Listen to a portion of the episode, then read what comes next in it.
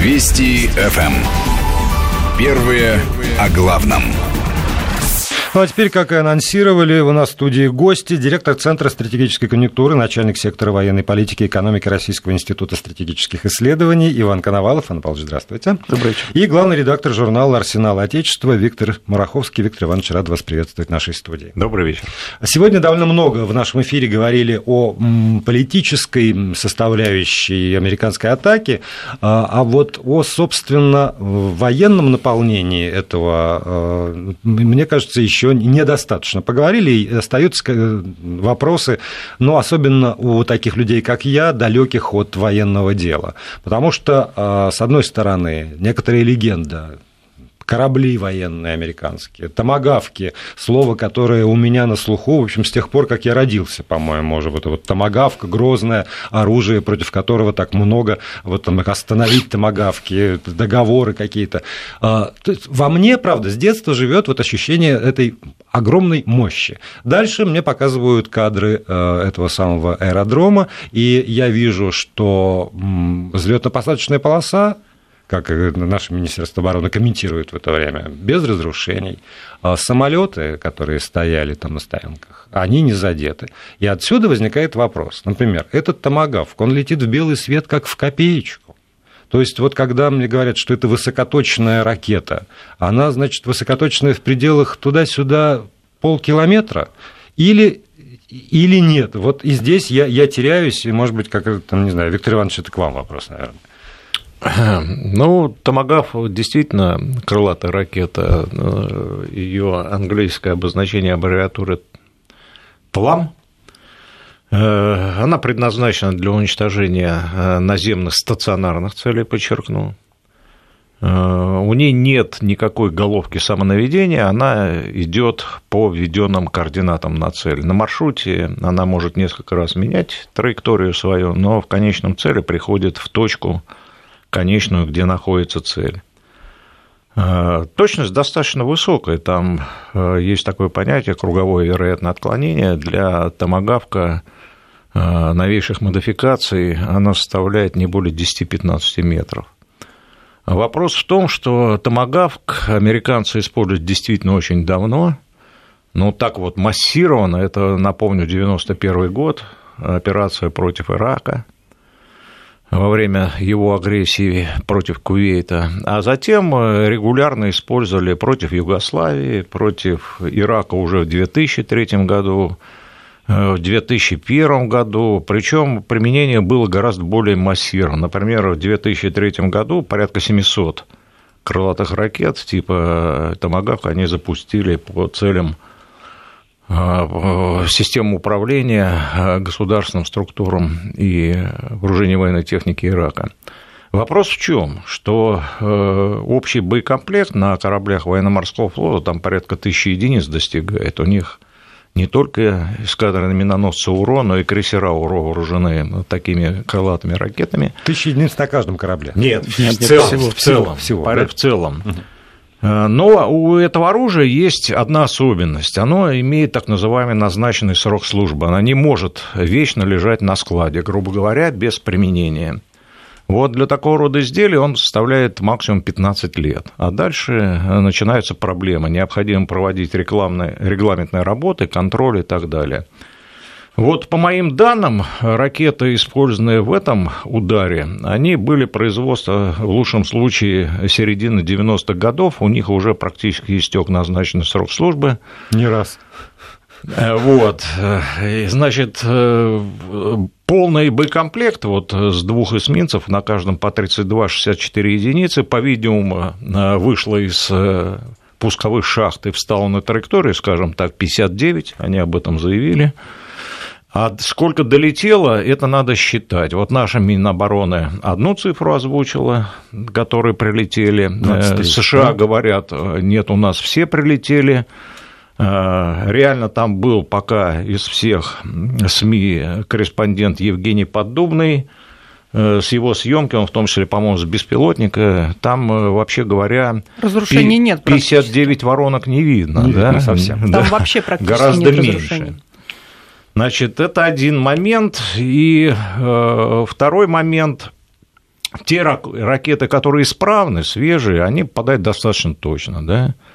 Э, Все, видимо, дело не в том, что непрофессионализм американских военных, а дело в целях и задачах этого ракетного удара. Вот. Если бы они хотели действительно, они, да. действительно нанести серьезный военный ущерб, они бы наносили удары по пунктам управления, узлам связи, складам боеприпасов, а, а, еще действующей авиационной техники на аэродроме, и прочим важным военным объектам. В результате они там перемололи часть бетона и железобетона, это им обошлось примерно в 90 миллионов долларов, результат практически с военной точки зрения нулевой, аэродром восстановит свою боеспособность буквально в течение суток. Да, но тогда встает вопрос действительно о целях. Есть вот это то, что сегодня с самого утра, вот как только я там включил телевизор, все это увидел, у меня, еще раз повторяю, у человека далекого от военного дела возник, все время возникает вопрос. Вот если это так, значит цель не нанести удар, не разрушить аэродром, не лишить возможности там самолета взлетать и нести какие угодно, пока что вот это вот в сторону отложим, какие угодно заряды, а это такая демонстрация а, того, что и мы можем пальнуть, во-первых, а во-вторых, вот действительно теперь возникает вопрос, а еще, может быть, э, там 90 э, этих самых миллионов, миллиардов, я уж... Миллионов. Миллион, 90 миллионов, миллионов э, выпустить в сторону Сирии дешевле, чем утилизировать за, за не знаю, сколько стоит утилизировать эти самые старые томогавки. Ну, так получается, да? Ну, вы знаете, я так думаю, что у нас с начала выборов в Соединенных Штатах постоянно звучит эта фраза «фактор Трампа». Вот сейчас фактор Трампа проявился как никогда. Э, здесь очень много личного как раз в этой атаке от самого господина Трампа. Не, ну как, ну, ну не Трамп же им привез туда быстро старые Дело ракеты. не в этом. У них Дело не в этом. Уже были почему, на почему, нет, вы, мы говорим, почему, а, почему было при, э, принято решение об этой атаке? Вот здесь фактор Трампа сыграл абсолютно ну, одну из главенствующих ролей. Во-первых, критическая масса желания Соединенных Штатов нанести этот удар, она накапливалась, начиная с 2013 года, когда а, Обама, который а, находился под прессом неоконов, неоконсерваторов и своего военного истеблишмента изворачивался как мог, и когда президент Путин предложил ему, давай уничтожим химическое оружие Сирии под э, международным контролем, его это мгновенно устроилось, он ухватился за эту идею, вывернулся, потому что он не хотел а, а, интервенции против Сирии, он понимал, к чему приведет этот шаг.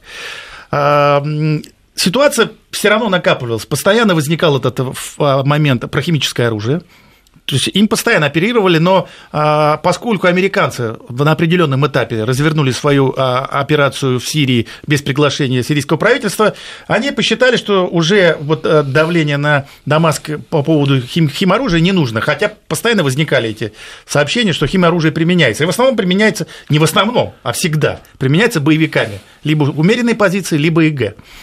А, у американцев тогда было немножко самоуспокоение, поскольку они изображали уже боевые действия, боевые действия вроде кого-то там бомбили, при этом а, режим Башара Асада ослабел, а, армия сирийская таяла, оппозиция наступала, ИГ наступала, они просто ждали, когда Дамаск падет. И тут мешались мы в 2015 году, опять все поломали. И опять по нарастающей начало вот это вот желание, критическая масса желания все-таки нанести удар она все равно присутствовала, она нарастала. И господин Трамп, который вообще ситуативен в своих принятии своих решений, а, подвержен влиянию своих советников и не только. А, хотя мы все привыкли воспринимать его так, что поскольку он бизнесмен, значит, у него всегда есть свой план, и он ведет, ведет какую-то свою игру. Но здесь, очевидно, он был, его развели. Это да, точно. Но при этом была же утечка по поводу того, что ему предложили несколько вариантов участия. Об этом вот уже вчера там сообщали какие-то западные агентства. И сегодня я прочитал, что, ну, по крайней мере, вот два было очевидно. Удар по конкретному месту, например, по этому аэродрому, либо такая массированная атака на вот всю практически военную инфраструктуру. Но Сирии. Тогда и для он... массированной атаки надо создать группировку. Да. Такой группировки у США там а, нет. На это нужно время. Нет, ну, а, что такое массированная атака? Это атака на уровне объединения, то есть армии. То, что сейчас произошло, а это называется групповая атака, да? То есть это групповой удар. Групповой да. удар. Поэтому, э, естественно, нужно было накопить силы, а это бы э, стало очевидно, то есть все бы понимали, что к чему идет. Я провел всю войну 2003 года в Ираке, и там я как бы приехал туда раньше, и всю войну был там. Мы же видели, как происходили события, все знали, да, вот действительно группировка накапливается, и сухопутная, и военно-морская, и воздушная. Очевидно, что все, они пришли, они не уйдут без удара. Это было всем понятно. Хотя до последнего там шли политические переговоры, какие-то там пытались как-то все это остановить, даже Европа пыталась это остановить, это на американцев не повлияло. Здесь ситуация другая. Потребовалось неожиданное все это произвести, тем более, что Си Цзиньпинь в этот момент находился в гостях у ну, господина общем, Трампа, да. и какой прекрасный десерт он ему на десерт приобрел. Да, Вы знаете, но... мы атаковали сирийскую да, Сирию. Но это, вот, это я сказал, что это политические аспекты сегодня уже да, довольно то есть, много то есть, говорили. Дело Давайте в том, что военные цели, военной целесообразности в этом ударе нет. ровно ноль. Нет, она, это выглядит как абсолютная глупость с военной точки зрения. Э, значит, э, влияние на ход и исход боевых действий и на позицию, например, военно-политические позиции правительства Асада – ноль. Это исключительно влияние политическое, то есть мы можем констатировать, что мирный процесс, который вроде бы успешно зачинался в Астане и в Женеве продолжался, закрыт. Оппозиция уже заявила о том, что она никуда не поедет. Ну, такое политическое прикрытие иметь в лице США. А турки уже заявляют, опять переобулись третий раз, по-моему, в воздухе, что надо вводить бесполетную зону и продолжать операцию уже под наименованием «Меч Ефрата». Да, и мы поддерживаем американцев вот. в этой да, операции. Значит, всякое военное сотрудничество в борьбе с ИГИЛ сейчас между США и Россией прекращено. Причем мы вышли в одностороннем порядке из этого меморандума о предотвращении инцидентов не потому, что мы там какие-то обиделись, а потому что американцы нагло использовали данные, которые мы передавали в рамках этого меморандума о действиях наших воздушно-космических сил, о системах ПВО, которые мы расположили в Сирии, при планировании и нанесении удара крылатыми ракетами по авиабазе «Шаят». Не секрет, что на авиабазе «Шаят» э, использовалась нашими э, армейской авиацией вертолетами как аэродром передового базирования для ударов по террористам, которые наступали на севере провинции Хомс. То есть координаты этого аэродрома были переданы на блюдечке с голубой российской стороной, американцам, и они, э, они это использовали, вероломно использовали. Вероломно. Естественно, мы в такой обстановке мы не могли продолжать обмен информацией, теперь мы будем действовать в воздушном пространстве Сирии самостоятельно. Прошло сообщение, что горячие линии все таки сохраняются, но это уже другой разговор. Давайте продолжим его после выпуска новостей и рекламы на волнах радиостанции Вести ФМ. Первые о главном. Вести ФМ. Мы продолжаем обсуждать главную тему сегодняшнего дня. В гостях у нас директор Центра стратегической конъюнктуры э, Иван Коновалов и главный редактор журнала «Арсенал Отечества» э, Виктор Мухаровский. Э, ну, собственно говоря, естественно, главная тема – это сегодня, конечно, удар по базе сирийских военных, который был нанесен в ночь на пятницу. Так, давайте вот еще про что поговорим. Э, сегодня в редакции у нас возник этот разговор, наверное, не безинтересен он слушателям. Вот эти вот э, корабли, из которых были выпущены э, ракеты.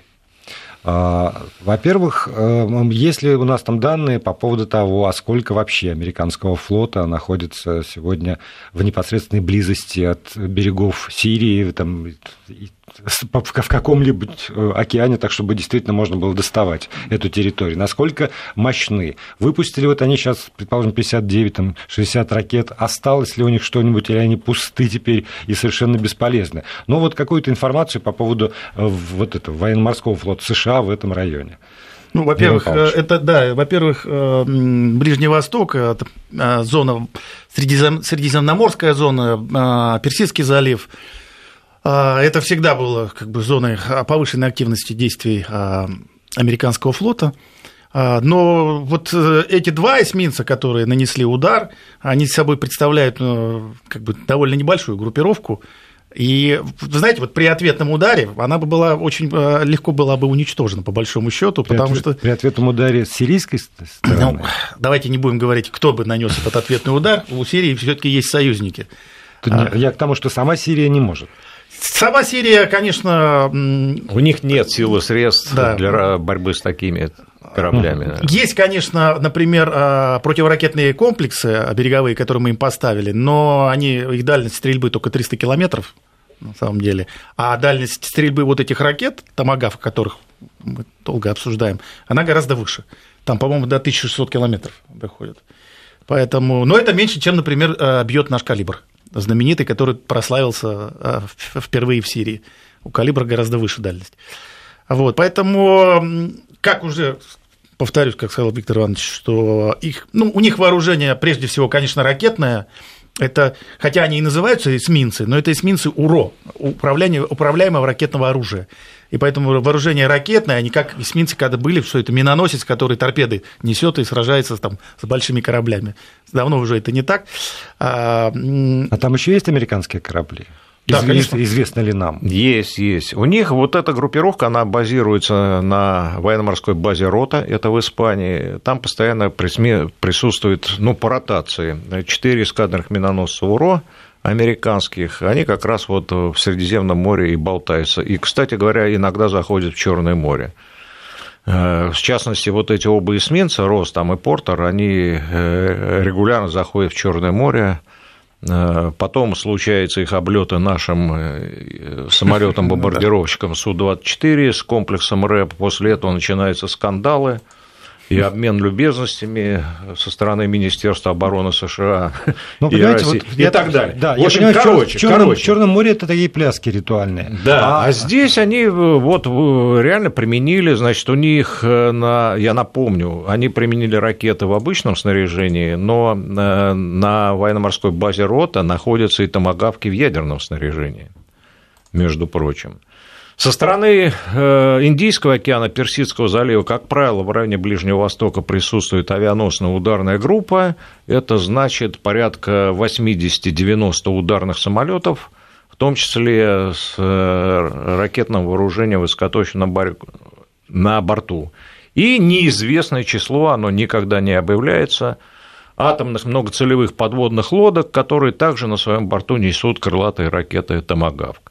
А вот еще. Э, Но чтобы да. создать действительно массированный удар, по примеру, там 91 или 2003 года, как против Ирака, все равно необходимо э, сосредоточить группировку, ну, по меньшей мере, которая бы насчитывала 10-12 надводных кораблей УРО, то есть оснащенных такими томогавками, но по меньшей мере 5-6 многоцелевых атомных подводных лодок и пару авианосцев и авианосных ударных групп вокруг них.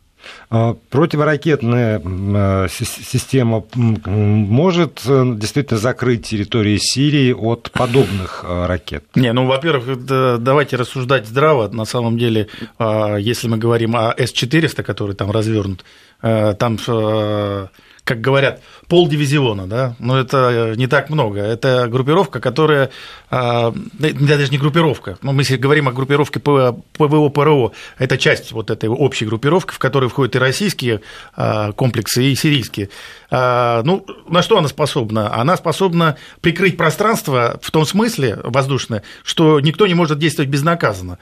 Но а. защититься от массированного удара, тем более крылатых ракет, хотя с-400 – это прекрасный универсальный комплекс, который действует и по аэродинамическим целям, то есть по самолетам, и по баллистическим целям, по крылатым ракетам.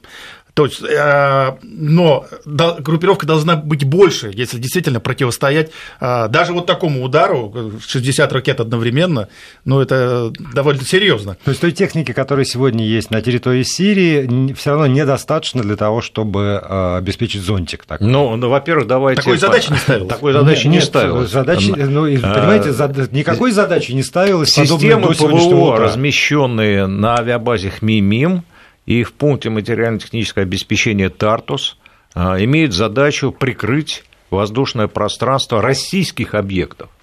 Никакого отношения к системе ПВО Сирии они не имеют.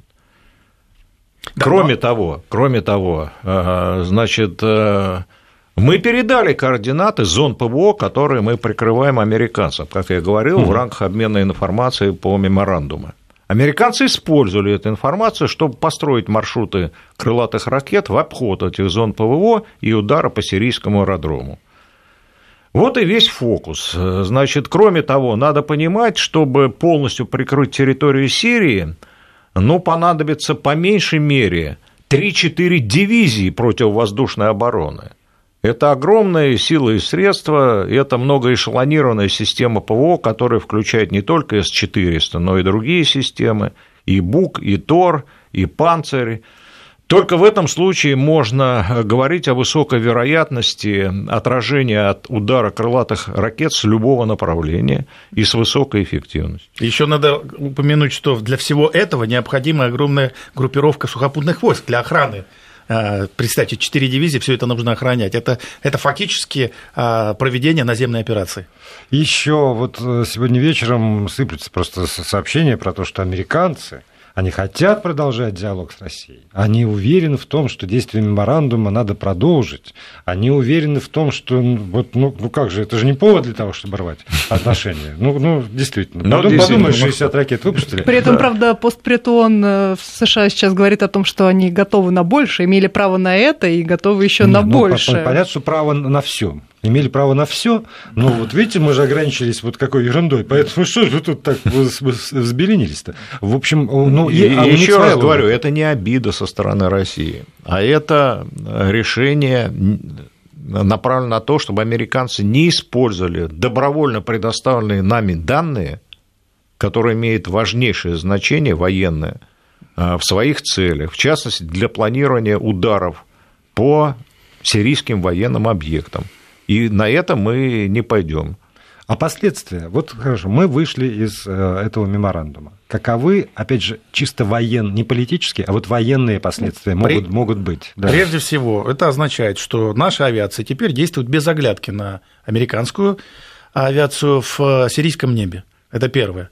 Потому что до этого фактически воздушное пространство было поделено на зоны действий, и каждый, в общем, действовал в своем пространстве, э, и при этом предупреждали друг друга, да, чтобы не было каких-то инцидентов. Теперь этого не будет, поэтому э, американская авиация не может себя чувствовать комфорта, комфортно, а для них это очень важный фактор в отличие от, например, от россиян, э, ну, мы рисковые ребята, они так не, не поступят. И ощущение то, что теперь они, в общем-то, не, при, не могут прикрыться вот этим меморандумом, это, конечно, будет очень сильно, это будет сильный психологический фактор для э, американских летчиков. Вспомните историю, уже упомянутую Виктор Иванович по поводу эсминца Дональд Кук, который вошел в Черное море, и наш а, Су-24, вооруженный а, аппаратурой радиоэлектронной борьбы, пролетел рядом, погасил всю электронику, сразу 20 человек подали в отставку, потому что они поняли, что с русским бороться опасно. И лучше не идти на, на, да, но при этом, на конфликт. При этом возникает вероятность столкновения какого-то. Об этом, вот так, но э, ответственность за это уже несут американцы, потому что no, ну, ответственность, ответственность им предъявлено, их действия, на их действия а, были предприняты ответные действия. Им а, предъявить в ответ нечего. Если они хотят, а, чтобы их летчики действовали в относительной безопасности, им нужно сейчас обратиться слезно и умолять Москву вернуть действие меморандума. Что ну, они в ответ за это сделают, это уже их проблема. Они пока намекают на, на то, что они, они очень хотят. Пока слезно, по-моему, никто не обратился. Вот более того, действительно, в Совете Безопасности Я... ООН идут откровенные нападки на, на нашу э, страну и нашу делегацию. Ну, время еще не так много да, прошло. Но, но времени, время еще есть, наверное. Все-таки э, у нас в студии, напомню, директор Центра стратегической конъюнктуры Иван Павлович Коновалов. Мы вас должны, видимо, отпустить. Спасибо. За... Нет, нет, нет, нет, отменили? Да. Хорошо. И главный редактор журнала «Арсенал Отечества» Виктор Иванович Мураховский. Мы после перерыва продолжим.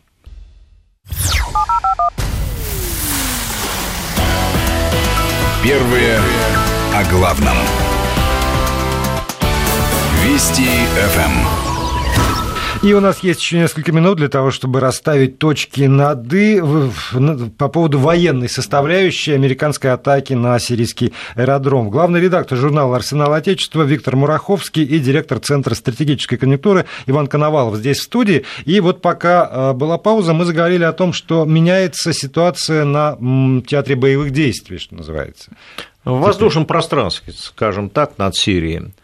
Э, ну, честно скажем, э, э, хотя Сирия никаких соглашений с США не заключала и официально заявляла, что полеты коалиции во главе США, авиации, имеется в виду коалиции, над Сирией является актом агрессии, и я напомню, американская авиация по ошибке, в кавычках, нанесла удар по группировке сирийских правительственных войск в районе Дер-эз-Зор – невольно или вольно помогая террористам. Э, тем не менее, мы, э, скажем так, советовали нашим э, сирийским партнерам систему ПВО не работать по авиации коалиции.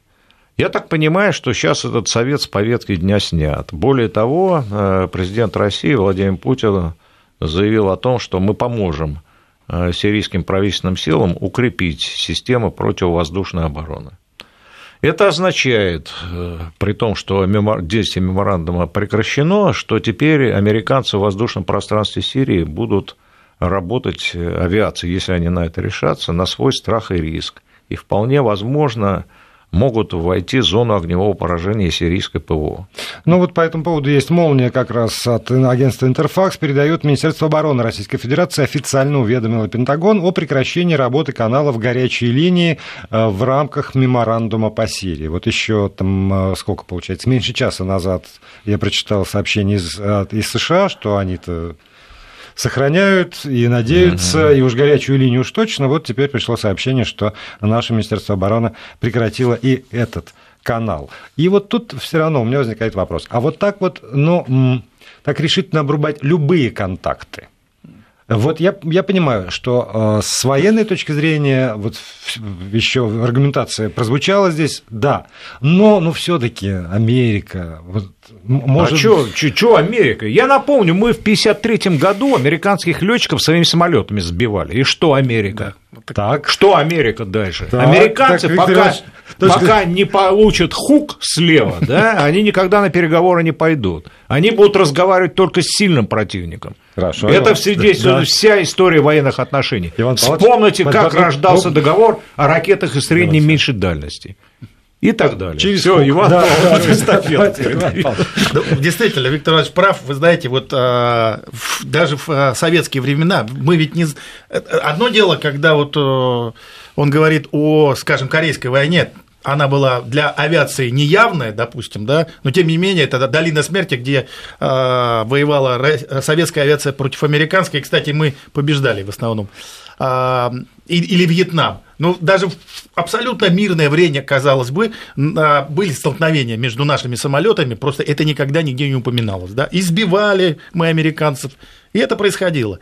У-2 где да, сбили? Да, помню. У-2 как раз. Обе страны ядерные державы так уже вот, тогда. В нынешней ситуации, в нынешней ситуации а, американцы а, просто прошло довольно много времени, а, начиная с распада Советского Союза, когда они были приучены, что на конфликт Россия не идет.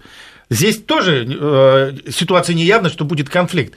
Другое дело, почему мы должны считаться с американцами э, в, нынешней ситуации? Ведь мы начина... сначала Э, того момента, когда началась операция ВКС в Сирии, мы постоянно предлагали, мы предлагали, мы шли на контакт, мы предлагали сотрудничество, мы предлагали, э, э, от нас была инициатива по открытию этой самой горячей линии, и вообще все, что происходило, мы инициировали, потому что мы хотели скорейшее как бы, наступление, чтобы наступил мир в Сирии. Американцы вели свою игру, и они продолжают все вести, и ну, теперь всему миру ясно, что они ведут игру. Сейчас уже э, мы подошли к тому моменту, что мы имеем абсолютное моральное право ничего не предлагать, а наоборот все отменить. Потому что сейчас мир может посмотреть, мы все предложили, все, что могли. Все, все было. А американцы все это, простите, я не буду употреблять а, нехорошее слово, да. Я, а, наш, я нашел менее, менее да, а, Все это произошло. Теперь они стоят перед выбором. Хотите начать все сначала, все, нулевая точка. Мы начинаем все сначала. Мы готовы, но начинайте, теперь инициатива за вами. США и Российская Федерация по-прежнему могут прийти к согласию по борьбе с запрещенной в России террористической группировкой ИГ и по запрету химоружия в Сирии, заявил журналистам, сейчас скажу, когда, в 20.47 пришло сообщение, там, соответственно, минут 10 назад, официальный представитель Белого дома. Слушайте, официальный представитель, до... официальный представитель США подписывал э, решение Совета Безопасности ООН, что химическое оружие в Сирии ликвидировано. Да. Там есть подпись представителя США. Есть решение Совета Безопасности. После этого США фу, приклеивают и опять ярлык наличия химического оружия, сами опять США, то есть переобулись в воздухе, и наносят удар а, под этим ярлычком, да, Теперь они готовы опять рассмотреть вопрос. Ну как вот с такими политическими идиотами, грубо говоря, можно вести какие-то переговоры о чем-то договариваться? а других идиотов у нас для вас нет. А поэтому, раз других Увы. идиотов нет, то воспитывайте своих идиотов. А мы с вами военные контакты разрываем.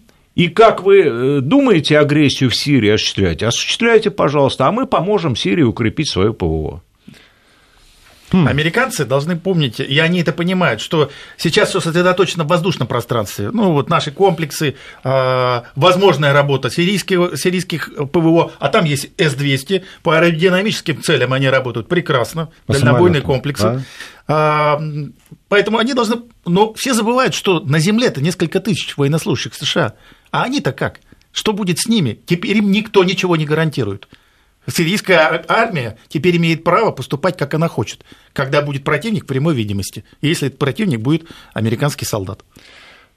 С одной стороны. С другой стороны, а, мы когда вот, ну, говорим сегодня, мы целый день сегодня примерно да. про это говорим, а, как будто бы вот то, что там есть действительно ИГ, исламское государство, как будто бы там есть еще какие-то mm-hmm. значит, группировки, которые со всеми, и с сирийской армией воюют, и с американцами они там воюют, все со всеми воюют. Мы их как будто выводим за скобку, но они есть, они остаются. И их не мы выводим, их американцы Американ... выводят ну, да, за скобку. Мы в разговоре Ну, например, Джабхат Ан-Нусра переобувается, меняет лейбл на, э, как он там, Тахрар, Ахар Ашам. Но, грубо говоря, она как бы, вы знаете, владелец компании сменился, э, по сути, он тот же самый, но вот лейбл другой, и теперь, типа, можно сертификат получать у американцев как лояльная оппозиция, вооруженная осаду. Понимаете? Вот такая вот происходит. Они это все говорят, это все в норме. Я, я вот про что, что в этой ситуации возможно ли хотя бы теоретически объединение, скажем, тех американских военных, которые находятся там, с э, той или иной частью тех а, сил, которые воюют сегодня mm. по, ну, как бы вот это террористы или вооруженная позиция она уже происходит. Неважно. Не вы, Я... знаете, вы знаете, схема... А, а, американцы своими действиями настолько усложнили саму схему, что э, очень сложно будет им с кем-либо объединиться. Да, они действуют, например, э, в боевых порядках курдов, но курды – враги их союзников по НАТО, турков. Турк. И ситуация неразрешимая в этом смысле. Поэтому опереться на кого-то, вот как мы опираемся, например, на сирийскую армию, они не могут. Идти на прямое э, соединение с ЭГ и Джабхат Анусрой, бывший, да, переименованный, они тоже не могут, тогда они э, признают, что они когда-то все это создали и все это спонсируют. Ну и как они будут выглядеть? Они находятся на самом деле в Цукванге. Любой ход работает против них. А господин Трамп своей вот этой атакой, он тем более усложнил ситуацию. Форсировал вообще да. обстоятельства, форсировал ситуацию, и, я бы сказал, форсировал в том числе и э, темпы изменения этой ситуации. Они даже не могут положиться на турков, потому что, как правильно Виктор Иванович говорит, турки переобуваются в воздухе уже да, третий нет, раз. У, у турков своя задача да. кур, курдов замочить. Все, больше их в этой, там, э, на этом театре кто, кто работает сейчас реально на земле? Давайте посмотрим. Турки, Иран, я имею в виду помимо Сирии, да, вот э, сопредельно, турки, Иран, курды, практически самостоятельно, и э, военное формирование иракского правительства. Всё. Ну и Хезбалла как союзник Ирана. Ну, Хезбалла это угу. союзник Ирана. Иран тоже не напрямую вооруженный силами, там Аль-Кудс, советники и так далее. Но реально вот на земле кто присутствует? Сейчас туда вляпались американцы с поддержкой э, курдов в районе Масула, в районе восточного берега Ефрата. Тем самым там, конечно, не регулярные подразделения, там силы специальных операций, советники и так далее. Тем не менее, они сейчас вот этим ударом по аэродрому Шариат, значит, поставили и свои силы, которые есть на территории Сирии, тоже под удар потенциальный. И курды прикрывать не будут, потому что курды, у них своя задача. У, вот, да. У, у них всех, своя задача. Получается, что у каждого своя задача абсолютно. И да. стыковка возможно, конечно, но, как мне кажется, на, на определенной территории на строго определенный срок. Для решения строго это такой вот тактической вот мы так задачи. и работаем. Полторы тысячи населенных пунктов при поддержке нашего центра по примирению уже заключили соглашение о перемирии, и этот процесс продолжается. Это Через работа... некоторое время будет две тысячи, и так постепенно. Это ювелирная работа да. по каждому пункту отдельно. Американцы не понимают понимают, что а, массовым ударом э, проблему не решить, нужно работать на земле, и очень точно. Да, и об этом тоже в этой студии шел разговор. Спасибо большое нашим гостям. Напомню, Виктор Мараховский, главный редактор журнала «Арсенал Отечества», Иван Коновалов, директор Центра стратегической конъюнктуры, были нашими гостями. Спасибо.